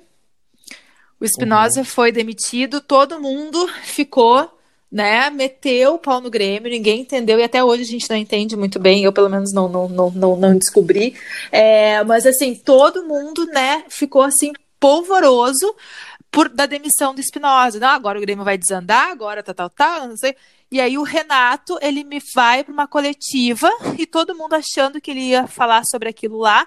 E o que, que o Renato faz? Ele leva um busto dele. Lembra? E coloca uhum. um óculos escuro nele e no busto. Ou seja, ele uhum. colocou ali né, a, a, a, a figura do, do rosto dele junto para dar entrevista. Ele tirou uhum. completamente o foco da demissão do Espinosa né? Porque ele começou uhum. a brincar, ele trouxe ali com leveza, né? Então, assim, o que, que ele deixou claro? Eu não vou falar sobre isso, mas aqui, vim aqui para divertir vocês. Né? Então, assim, ele tem uma uhum. habilidade para apagar esse incêndio e para não e para não deixar é, a coisa tomar uma proporção muito maior. Qual é o jogador que não se sente seguro com um cara desses? Né? Quando ele fala, o meu grupo é o melhor do Brasil, quando ele fala, eu confio no jogador tal, né? Quando ele fala, eu sou melhor do que. É, essa aqui também é ótima. Cara, olha a pressão que o Grêmio tava lá em 2017. Real Madrid e fiasco e vamos mazembar e, né, e, aquela coisa toda e aquele medo. Ah uma semana antes de chegar em Abu Dhabi. O que, que o Renato falou todos os dias, vocês lembram? Nós vamos. Uh, putz, agora tu, tu falhou, falhou a memória agora. Tu lembra, Fabiola? Então. então, vou, vou lembrar vocês. Uh, Lembra, uh, Fábio? Eu só lembro que nós ia acabar com ah, não, sim, sim, a gente. É, não, o, o, Renato, o Renato, ele ficou antes de ir para Abu Dhabi, ele ficou o tempo todo falando que ele era melhor que o Cristiano Ronaldo. Ah, boa. Lembra disso? Ah. Boa, boa. Ele chegou, ele chegou lá falando que ele uhum. era o melhor que Cristiano Ronaldo. Qual foi uhum. o foco até o Grêmio Perfeito. encarar o Real Madrid? Que ele era uhum. melhor Cristiano Ronaldo. Até o Cristiano Ronaldo ficou sabendo que ele falava isso, entende? É. Mas, o que, mas o, que, o que, que ele fez ali? Ele tirou, gente, olha que habilidade, ele tirou completamente o foco é. sabe? Do, do é peso dos jogadores naquilo ali. Ele, ele trouxe todo para ele. Ele passou ridículo, ele passou vergonha. Teve Colorado fazendo vídeo dos piores momentos de quando ele jogava lá, lá na Itália. É, na Só que, é. sabe? Então, assim, mas por quê? Tipo, e aí as pessoas achando que, que ele é soberbo. Não, ele tava Sim. tirando o foco do grupo dele. Só que as pessoas não têm Genial. inteligência para entender isso. Entende? Então, isso do Renato é muito legal. Ele consegue captar isso. E qual é o jogador que não quer ser blindado dessa forma? Quando ele dá é. aquelas entrevistas, né, que ele repetiu várias vezes, né? Meu grupo é o melhor, joga o melhor futebol, ele tá fazendo isso. Olha só, eu não quero falar dessa porcaria de jogo que a gente teve agora. Então, assim, uhum. para eu não vir aqui e, e, e, chamar os meus jogadores tudo de, de, de, cabeça de bagre, porque eu tô furioso com eles, eu vou pro bingo do Renato, eu vou falar as mesmas coisas de sempre e vocês ainda vão, vão me criticar. Só que eu tô, tô fazendo uma manobra com vocês. Entende? Uhum. Então, assim, é. Tá pensando no jogador. Exatamente, ele tá ali protegendo os caras, mas depois lá ele vai lá e descasca, né? Ele faz, enfim, o, o, o papel dele. Então, eu acho que nesse ponto o Renato ele é muito inteligente e, e, o pessoal que critica é porque não consegue transcender o que, que ele faz para proteger o grupo de jogadores. Ponto negativo, tá? Que eu acho que o Renato vem errando, principalmente, que ele errou principalmente em 2019, tá? É, eu acho que essa coisa assim, ó, dele insistir uh, por teimosia ou para provar que ele recupera o jogador, sabe? Até não sei se uma questão de ego, uma questão de, de quero calar a boca né, da, das pessoas. É, eu acho que quando ele, ele insiste demais com jogadores que não estão rendendo, o próprio grupo começa a desconfiar sabe? E aí começa a dar aquele desconforto. Porra, mas será que ele não tá vendo que o, que o fulano não tá encaixado? Por que ele não coloca o outro jogador? Sabe? E aí, essa mesma irritação que a gente sente, né, de ver o André ali na escalação, eu acho que isso também passa para os jogadores, sabe? Porra, mas o cara é meu treinador e ele não sabe que o André não tá legal, não tá legal da cabeça, não tá legal emocionalmente, sabe? Como se só dar o carinho fosse fosse desse resultado. E o André ele já vem mostrando há muito tempo que ele não estava dando resultado, né? Então, eu acho que ele perde o grupo nesses momentos. Ele perde o grupo quando ele tá chateado com algum jogador, tipo, como ele tava com o Luan, e a gente não sabe por quê, mas quando ele vai para uma coletiva, é, defendeu o André, que é indefensável, e o Luan jogou uma bola federal no jogo e ele disse que ainda não é o Luan que ele conhece. Sabe como ele fez o ano passado no jogo do brasileiro, aonde ele fala, quando alguém fala, e aí o Luan voltou a jogar bem, e ele fala, calma, ele está muito longe de ser o Luan que a gente conhece. Ele detona, sabe? Por quê? Porque aí sim, ele, é, é, é uma, um problema pessoal que acabou virando ali, né? Que por que ele defende um e não defende o outro? Então são esses, essas pequenas atitudes que eu acho que ele foi perdendo um pouquinho a, a questão da, da, da, unidade do grupo. Né? Tipo assim, que começou a gerar um pouco de desconfiança, é, e aí as coisas começaram a ficar estranhas no Grêmio, né? Então, e aí, claro, daí esse ano, né, ele, ele vai para o Rio de Janeiro em momento de pandemia, né? E aí é claro que ele é duramente criticado, porque daí o presidente aqui tem que estar tá, é, incendiando, né? De certa forma, ele é um líder, que daí foi o que eu falei antes, do jogador entender, não só o jogador, mas o treinador entender que ele é uma marca pessoal, que ele é uma referência né? Então, isso, isso acaba pegando muito mal, só que agora é ele que vai ter que ter a habilidade de resolver, né? Mas eu acho que essa questão, assim, da, da confiança que ele tem nele mesmo, é, é nele mesmo, é muito benéfico para o grupo de jogadores. O que não é benéfico é quando ele, é, ele é, tenta defender o indefensável por teimosia, sabe? E, e, as pessoas sentem, né? Se a gente que não convive com ele sente, imagina os jogadores que, que estão ali, né? Eu acho que também o, o, discurso dele pode ter ficado um pouco manjado, às vezes, também, né? Porque, uhum. uh, porque ele tá muito governo, não adianta, né? Quanto mais tempo vai ficando, também no começo ali a gente entendia ali, ou, ou ele conseguia fazer. Mas quanto mais tempo o Renato vai ficando, mais difícil, né? Eu acho que vai ficando para ele uh, distorcer as coisas, né? E colocar uh, como ele quer. Uh, isso até tu, tu, me falou sobre, sobre isso aí de mudar o foco, né? Uhum. isso também, nossa, eu tô com, não sei porque eu tô com o Ronaldo na cabeça, mas isso me lembrou também o Ronaldo na Copa de 2002 também, né? Uhum. Teve aquela e tudo mais, e ele fez aquele cabelo castão, justamente o pessoal falar do cabelo e tudo mais, para desviar o foco. É importante ter essa. Esse, esses, esses grandes uh, jogadores, grandes ídolos, têm essa percepção, né? Não sei se é alguém que fala para eles tudo mais, mas são caras que sabem como desviar o foco quando precisam. Uh, só para a próxima pergunta que eu vou te fazer, Gil, uh, é sobre é uma coisa mais abrangente, assim, é sobre uma liderança mais abrangente, tá?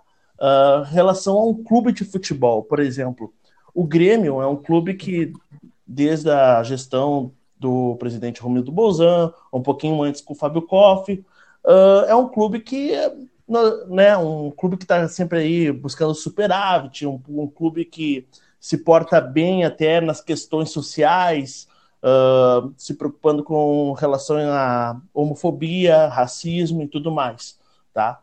Uh, tu acha que o quanto um, um, o quanto a postura de um clube pode influenciar a sociedade? É, acho que cada vez mais, uh, que foi, né, até o que eu falei algumas coisas sobre, sobre a marca pessoal que o atleta acaba carregando isso também é cobrado dos clubes atualmente, né? A gente está num, num momento uh, novo de, de, de, de cultura, de geração, né, onde a gente espera posicionamentos de todo mundo, né? Então, a própria internet ela dá voz a todos e isso é muito bom, mas é, é, é novo porque antes ninguém precisava se posicionar, porque ninguém ia cobrar posicionamentos, né? Uh, porque simplesmente não, não não, não se estava em contato com todo mundo como o, a internet traz hoje. Então, assim, é, o clube de futebol, ele movimenta não só a questão financeira, econômica, né, de movimentar muita grana e muita economia, mas movimenta sim uma paixão, né? Movimenta é, é, a questão emocional. É, muitas vezes, até só, só, vou dar uma fugidinha do, do assunto, né? Porque é, é interessante esse link com o futebol que eu vou fazer. Uh, tem muitas pessoas que no, no, início da quarentena começaram a falar assim: ai, é, eu não suporto essas mães agora tendo que criar filhos e estão vendo o que, que a escola sofre né? Ou então a gente ah, agora um uhum. monte de gente está vendo que o seu relacionamento é ruim, ou então que não consegue ficar duas horas ou três horas junto com o seu cônjuge, né? Então, com, com, como se a quarentena estivesse revelando, né, que as pessoas não se suportam. E eu acho isso muito injusto, né? Por quê? Uhum. Porque a nossa vida, ela é feita de tempo todo. A gente uhum. tem, a gente está no trabalho, quando chega a hora né, de sair do trabalho, a gente vai para casa, então a gente descansa a mente do trabalho. Quando a gente está em casa, está saturando de estar em casa, o que, que acontece? A gente vai vai para o trabalho. Ou seja, ah, eu, eu cansada dos dois, eu vou fazer uma atividade física, eu vou para academia. Chega final de semana, eu vou desorpilar minha cabeça no futebol, né, ou no esporte que que eu pratico. Então, assim, quando a gente tem muitas fugas, é óbvio que a gente vai se relacionar melhor com as pessoas que a gente convive, né? Eu, eu não preciso estar com a minha filha 24 horas por dia para eu me sentir uma boa mãe, né? Então, não, não, não, não é isso que, que vai, vai, vai, vai permear se eu sou uma boa mãe ou não. Por que, que eu estou falando isso? Porque quando a gente é, é, entende o papel social mas o papel emocional também do futebol, a gente consegue valorizar isso da forma correta. E não só o valorizar uhum. da forma correta, mas é, o clube uh, ele pode ganhar mais com isso, né? Porque ele entende que ele está mexendo ali com necessidades básicas do ser humano, né? Que é a necessidade do descanso, do hobby, do lazer, que é uma necessidade sim. Então, o que, que acontece? Quando o clube é, é, se coloca numa, numa posição de, de apoiar aquilo que, que, que precisa ser apoiado, o que, que, o que, que a pessoa sente? Nossa, que orgulho de torcer para esse clube. E, aqui, e eu não estou nem falando do quanto que ela está disposta a lutar pelo clube ou, de, ou se desprender financeiramente, mas só o fato do que, cara, isso aqui tá com os meus valores, né? Tá de acordo com os meus valores. Poxa, o Grêmio vai lá e faz é, ações contra o racismo. Poxa, isso tá né, nos, meus, nos meus valores. Que orgulho de torcer para esse clube. Eu vou continuar pagando a mensalidade. Né? Quando o clube hoje saiu uma nota, né? Ah, estou indo para Criciúma para treinar porque lá tem mais flexibilização. Tem torcedores que não que não apoiaram, tem torcedores que uhum. apoiaram. E eu não estou nem dizendo se o clube está certo ou está errado, porque isso vai de acordo com os valores que eu tenho ou não. Mas no momento que ele se posiciona, né, é, é, que ele toma a frente de, de, de, fazer uma ação dessas, ele tem que estar tá sabendo que tem gente que vai apoiar e tem gente que não vai apoiar. Né? Assim uhum. como tem. Gente, é uma coisa até bizarra que eu vou falar, tá? Mas quando o clube apoia é, causas, acho que foi esse final de semana, causas como o, o LGBT, né? A questão ali da, da, da homossexualidade, tem torcedores que ficam furiosos. Quando o uhum. Grêmio apoia é, é, a questão né, do, da violência contra a mulher, tem torcedor que acha que não tem que apoiar isso, né? Mas assim, como que é o como que o clube se posiciona? Ele não pode ficar em, em cima do muro, tem que se posicionar sim. Bom, quanto a, a, a, eu ser torcedora, né? Por que, que é tão importante essa, essa, essas ações que o clube faz? Quando o clube mostra que ele não está nem aí pelo que, pro, que o torcedor pensa, o torcedor ele se sente extremamente desamparado. Né? Muito pior do que o clube não ter os valores parecidos com os meus, e pela minha paixão clubística, eu até consigo entender e relevar algumas coisas, porque né? É, é, é, a paixão. Mas agora, quando o clube ele não se posiciona com nada, aí sim parece que ele tá nem aí para mim. E aí vem um sentimento muito ruim. Vou dar um exemplo sobre agora as ações da pandemia. Gente, uhum. o que, uhum. que é as ações que o Bahia está fazendo? Vocês acompanharam, acompanharam? Sim, sim, sim geniais. Cara, eu vi, eu vi torcedor gremista falando que ia se associar no, no, no plano mais barato do Bahia, porque ele abraçou, uhum. né? Ele abraçou o torcedor de um jeito que tu não tem como falar não, tu não tem como ter carinho por aquele clube.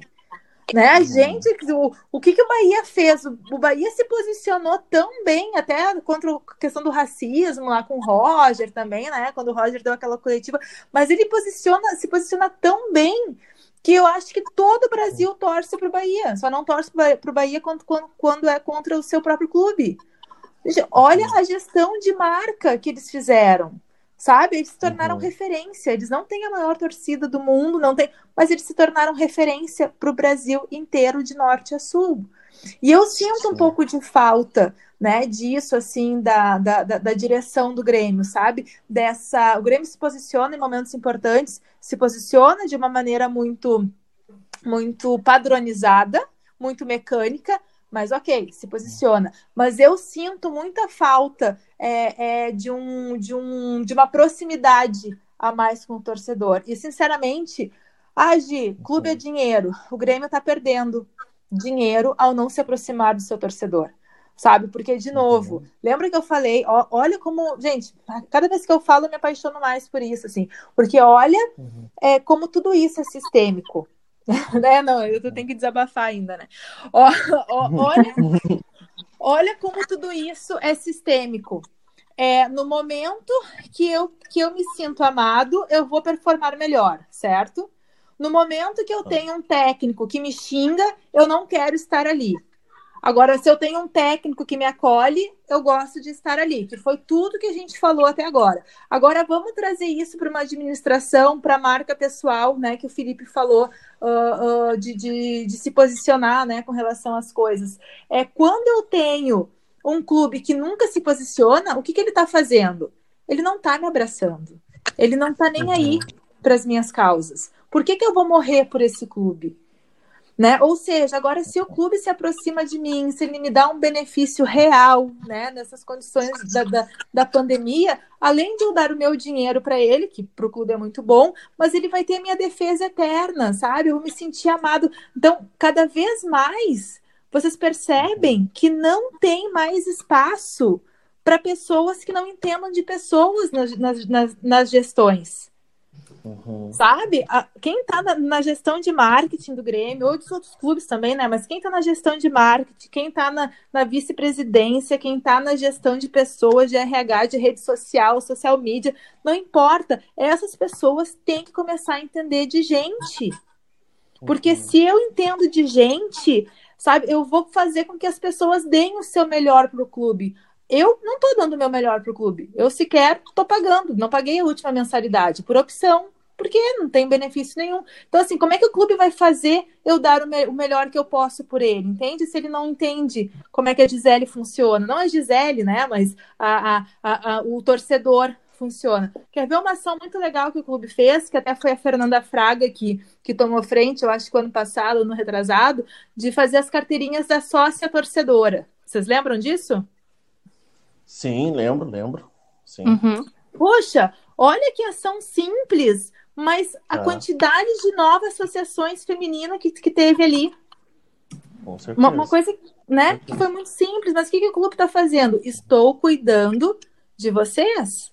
Né? Então, uhum. é, é, a gente precisa entender isso e tomara que, que daqui a pouco, né, é, essa nossa nova geração que está vindo aí né, que, que quer muito mais é, ser amado e reconhecido, que ela tome frente a essas situações, porque é isso que a gente quer, sabe? A gente quer ser notado, a gente quer ser agraciado, porque é isso é a relação humana. Quanto mais eu me sentir amado num lugar, mais eu vou querer perten pertencer a esse lugar.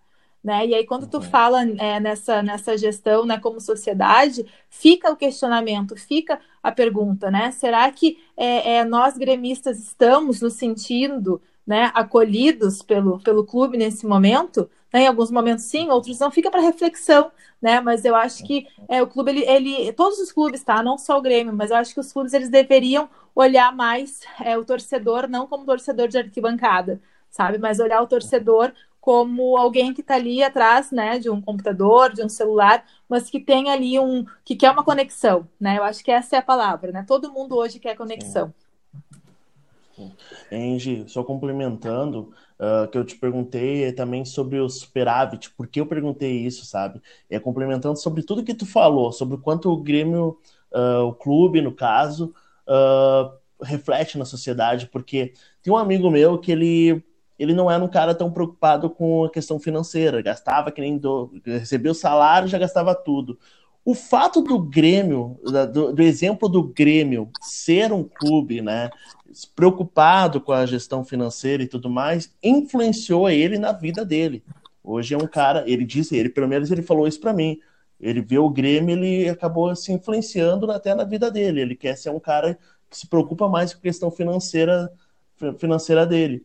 E por isso que eu te falei, e, e talvez teve a, daí complementando o que tu falou, realmente, o Grêmio talvez nem saiba o tamanho do quanto ele pode refletir na sociedade, né? O quanto. Uh, o quanto pode ser trabalhado isso para o bem da sociedade em si, né? Sim. O, da importância até do futebol em si, enfim. É que é que é aquela coisa, até, até para a gente encerrar bem né, o, o assunto, pegar esse gancho, é importante. Porque assim, tu imagina é, é o Grêmio é promover né, ações para que as pessoas cuidem da finan das finanças tal qual o Romildo fez né, com o próprio Grêmio. Cara, uhum. isso, sabe, geraria valor para a marca, né, absurdamente. E quando tu escuta, né, no último ano principalmente, nós escutamos muito que para os próximos três, quatro anos, a gente só terá três grandes clubes no Brasil. Vocês lembram uhum. qual é? Lembro. É... Flamengo. Grêmio, Flamengo e Palmeiras. Palmeiras. Palmeiras. Perfeito, né? Uhum. Porque Flamengo é, pela injeção de dinheiro, né? Palmeiras, pelo patrocinador que tem. É, e o Grêmio, por quê? Porque tem patrocinador? O Grêmio, porque tem alguém injetando dinheiro? Não. O Grêmio, pela organização financeira que teve. Então, quando o Grêmio comunica Isso, olha, é, por exemplo, agora em momento de pandemia, né, todo mundo que criticava o superávit deu o braço a torcer, né? Porque, uhum. porque é só tragédia, né? Em quem não cuidou da, da, das suas receitas e despesas, né? Nessa pandemia aí tá, tá, tá rebolando para pagar. E assim, sabe que eu até acho louvável é, o desespero do Romildo e não deixar a peteca cair porque ele não quer entrar no vermelho. Né? Ele, uhum. ele, pode, ele poderia não estar desesperado né, pela volta do, do futebol porque as contas estão em dia, mas ele não quer é, é, passar por aquilo que ele já passou quando ele pegou o Grêmio, né? Então, assim, eu até entendo um pouco esse, esse lado dele. Mas voltando. Então, assim, quando o Grêmio hoje comunica, né, que estamos com as contas em dias, e quando a previsão dos especialistas é que daqui a dois, três anos só teremos três grandes clubes em nível de, de competição, e o Grêmio tá dentro, uhum. é tu comunica assim, cara, cuidar das finanças é é importante sim, né? Eu acho que. Né, teve, teve até um tweet que eu fiz uma vez, é, agora me lembrei disso, que eu falei assim: pelo amor de Deus, Romildo, cuida da minha vida financeira, né? é Boa. Boa. Né? Entrega, entrega minha vida em tuas mãos, só dá um jeito, pelo amor de Deus. Dá um jeito. né? Que é, que é, que é mais ou menos isso, né? Que, que tu falou o quanto uh, uh, o Grêmio fazer o seu papel de se posicionar, né? De falar as coisas que faz. Quer ver um outro, um outro exemplo, Felipe? Muito, bacana que até acho que eu fiquei que eu vi hoje. E Fábio, é que o Grêmio foi o único clube que não demitiu nenhum uhum. funcionário. Né? Teve alguns uhum. contratos suspensos, né? Eu sei que o Grêmio tem alguns contratos suspensos, que aí tá pagando uma parte do salário e o governo tá pagando outra parte, né? Mas né, continua ali com, com um vínculo, é, tá, né, rebolando, enfim, para pagar, fazer acerto de jogador, mas aquela nossa preocupação, né, que é com o pessoal de, que, que, que ganha só para se manter, né, e o Grêmio não demitiu. Poxa, o que, que o Grêmio está comunicando ali? A gente se preocupa com as pessoas, né? Então, assim, o que, que o empresário daqui a pouco ele pode pensar? Cara, poxa, meu clube fez isso, né? Será que eu não consigo também daqui a pouco fazer um remanejo na minha na minha na minha vida, é, na minha empresa para conseguir dar conta? Né? Será que eu não consigo fazer a mesma coisa que o Romildo fez no sentido de promover algumas coisas para não demitir a empresa? Poxa, se o Grêmio conseguiu, né? acaba que tu fica com uma sensibilidade né, um pouco maior porque tu vê que alguém já fez, não importa se é um clube de futebol ou não, né? Então, que é aquele movimento que eu sempre falo, né? Tudo é referência, tudo é o, o, o exemplo, né? Poxa, se meu clube não paga conta nenhuma, que mal tenha não pagar minhas contas também né? Acaba, Sim. né? Que são que é o que a gente chama de, de situações é, situações uh, que vão lá para o nosso inconsciente. Né? Uhum. Mas que quando a gente precisa acessar, tá lá. Ah, não, eu vou cuidar das minhas finanças. Ah, quer saber? Meu clube não paga ninguém, então também não vou pagar. Né? Então é uma responsabilidade social, sim, né? O grupo, o, o clube promover essas situações, né? Para o torcedor se conectar, enfim, incentivar, eu acho que é importante né? Uh, até quando o Grêmio fala, olha, a gente está pagando o salário do, dos jogadores, né? Tem gente que entende, ah, para pagar salário do jogador tem, então na associação não tem, né? Na, na mensalidade. Tem gente que interpreta, poxa, o Grêmio está honrando com os compromissos dele, eu vou estar tá honrando com os meus também. Né? Então, assim, também tudo depende muito dos valores morais que as pessoas têm, né? Uhum. Legal. Essa conversa foi sensacional. Uh, tanto porque a gente acabou refletindo coisas que, na verdade, a gente nunca tinha refletido, que é do emocional do atleta. Porque normalmente, quando a gente vai analisar um jogo, e principalmente quando é derrota, a gente costuma só citar o desempenho do jogador, a habilidade que ele teve, ou a falta de técnica que ele teve. Mas a gente uhum. não para pra. Uh, que, que aconteceu alguma coisa? Não, não, pode falar. Tá. Uh, mas a gente nunca para para pensar no emocional que o jogador vem tendo. Uh, e daí se citou o exemplo do jogo do River, né? Que até o. Uhum. Felipe? Eu tô te ouvindo. Pra mim, pra mim tá normal. Tá. Ah, desculpa, então foi, foi, foi erro meu aqui. Mas daí tu, tu, acabou citando o jogo do River, que até hoje a gente volta nesse assunto. mas a gente costuma falar só da falta de habilidade do Bressan, sabe? Mas tem Isso. outras centenas de, aliás, dezenas de coisas acontecendo ao redor que a gente não para pra pontuar, tipo, o Maicon ter saído e o, e o, e o time ter ficado um pouco desnorteado, Sem pai nem mãe, talvez. né? É. Aham, isso mesmo. Fabi? Fabiola? Não, eu concluí meu raciocínio. Ah, tá, tá, tá. tá. Eu parei nada, né? Do nada eu corto. Sabe que sabe que tem, tem, tem alguns especialistas, né? ah, eu tô eu tenho a formação de psicologia do futebol também, né? E aí estudando algumas aulas, né? E aí tem alguns especialistas que falam o seguinte, que o melhor jogador do time não pode ser ele a ser o batedor de pênalti. Né? E aí tu pensa, né, a gente que já que tem, principalmente que a gente tem trauma com pênalti, né, que é uma coisa cultural que a gente tem que quebrar. Mas também tem a questão assim, né, que era o Luan que batia sempre os nossos pênaltis por ser o melhor jogador, por ser o sete, aquela coisa toda. Mas aí é, os especialistas falam que, ah, que o o melhor jogador do time ele tem muito a perder quando ele vai bater um pênalti. Então, assim, o que, que acontece? Ele não consegue viver no presente, porque o que, que é performar, tá, gente? O que, que é tu ter a tua melhor performance, tanto emocional quanto física, mas pegando ali o, o jogo de futebol, né? É tu dar o teu melhor, é tu cumprir o teu objetivo, que é o gol, que é a vitória. Então, assim, tu não tem que te preocupar nem com o jogo passado e tu não pode nem esperar o, o próximo jogo né? Então, assim, muitas vezes o time perde porque ele já tá pensando que ele tá na final, né? Tipo assim, que já que já tá, tá, tá, tá definido, né? Tipo a Batalha dos Aflitos, né? Tipo, já tava definido ali e a gente viu que no finalzinho o que aconteceu. Então, assim, quando o jogador ele vai bater o pênalti e ele é o melhor jogador do time, ele sai do presente. Ele volta pro passado, né? Poxa, mas eu errei o último pênalti, ou ele vai para o futuro. E se eu errar, eu vou ser massacrado. Então, ele sai completamente da presença que ele tem que entregar ali, né? Que é aquele momento presente. Então, ou ele fica lá pensando no pênalti que ele já errou, quantos pênaltis ele errou, ou ele vai pensar como que ele vai ser criticado se ele errar. E aí, qual é a chance dele ter confiança nessa hora? É quase zero. Agora, se é um cara que não tem nada a perder, se é ali, né, o meio de campo do, do, do time, né, se é, sei eu, o zagueiro que vai cobrar o pênalti, o próprio Rogério Ceni, né, por que, que ele era tão efetivo? Porque não tinha cobrança, ele era goleiro. Né? Então, assim, ele poderia errar que estava justificado. Então, ele só tinha aquele momento. Ele não tinha um erro do passado muito grotesco e ele não seria massacrado se ele errasse no futuro. Né? Então, assim, como esses detalhezinhos fazem diferença no emocional do jogador no momento decisivo de um pênalti, por exemplo. Né?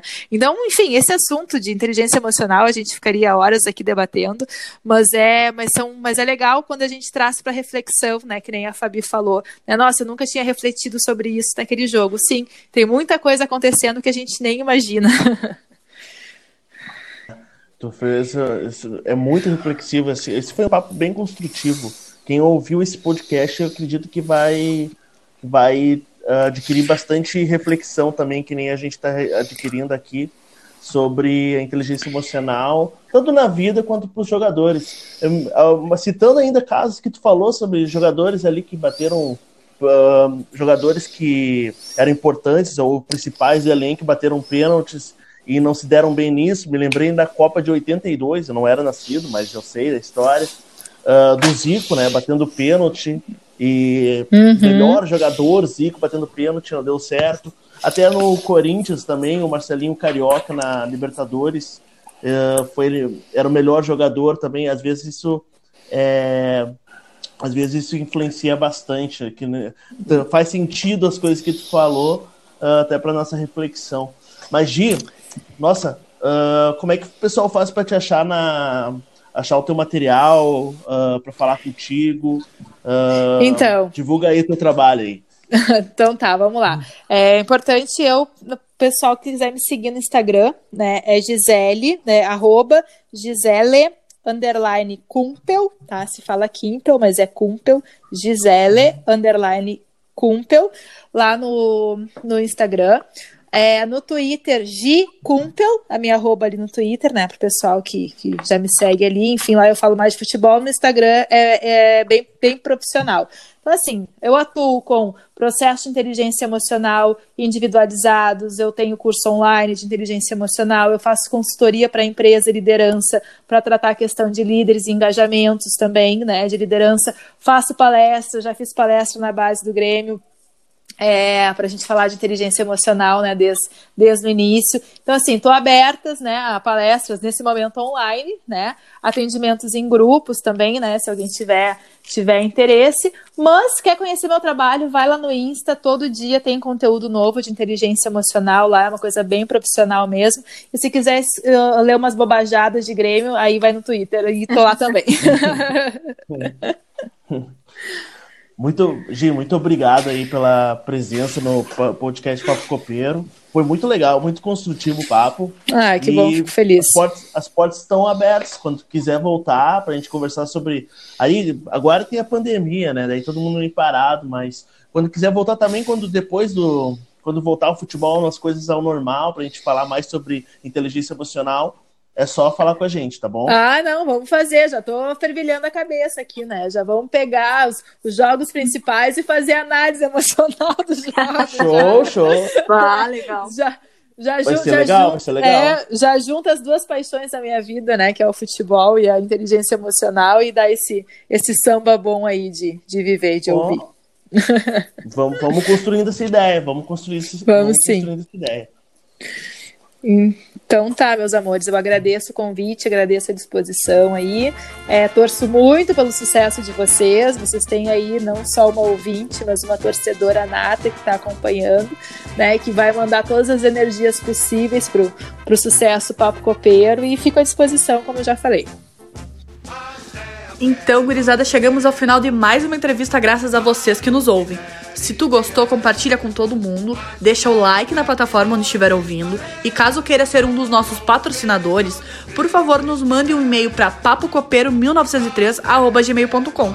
Beijão e até a próxima.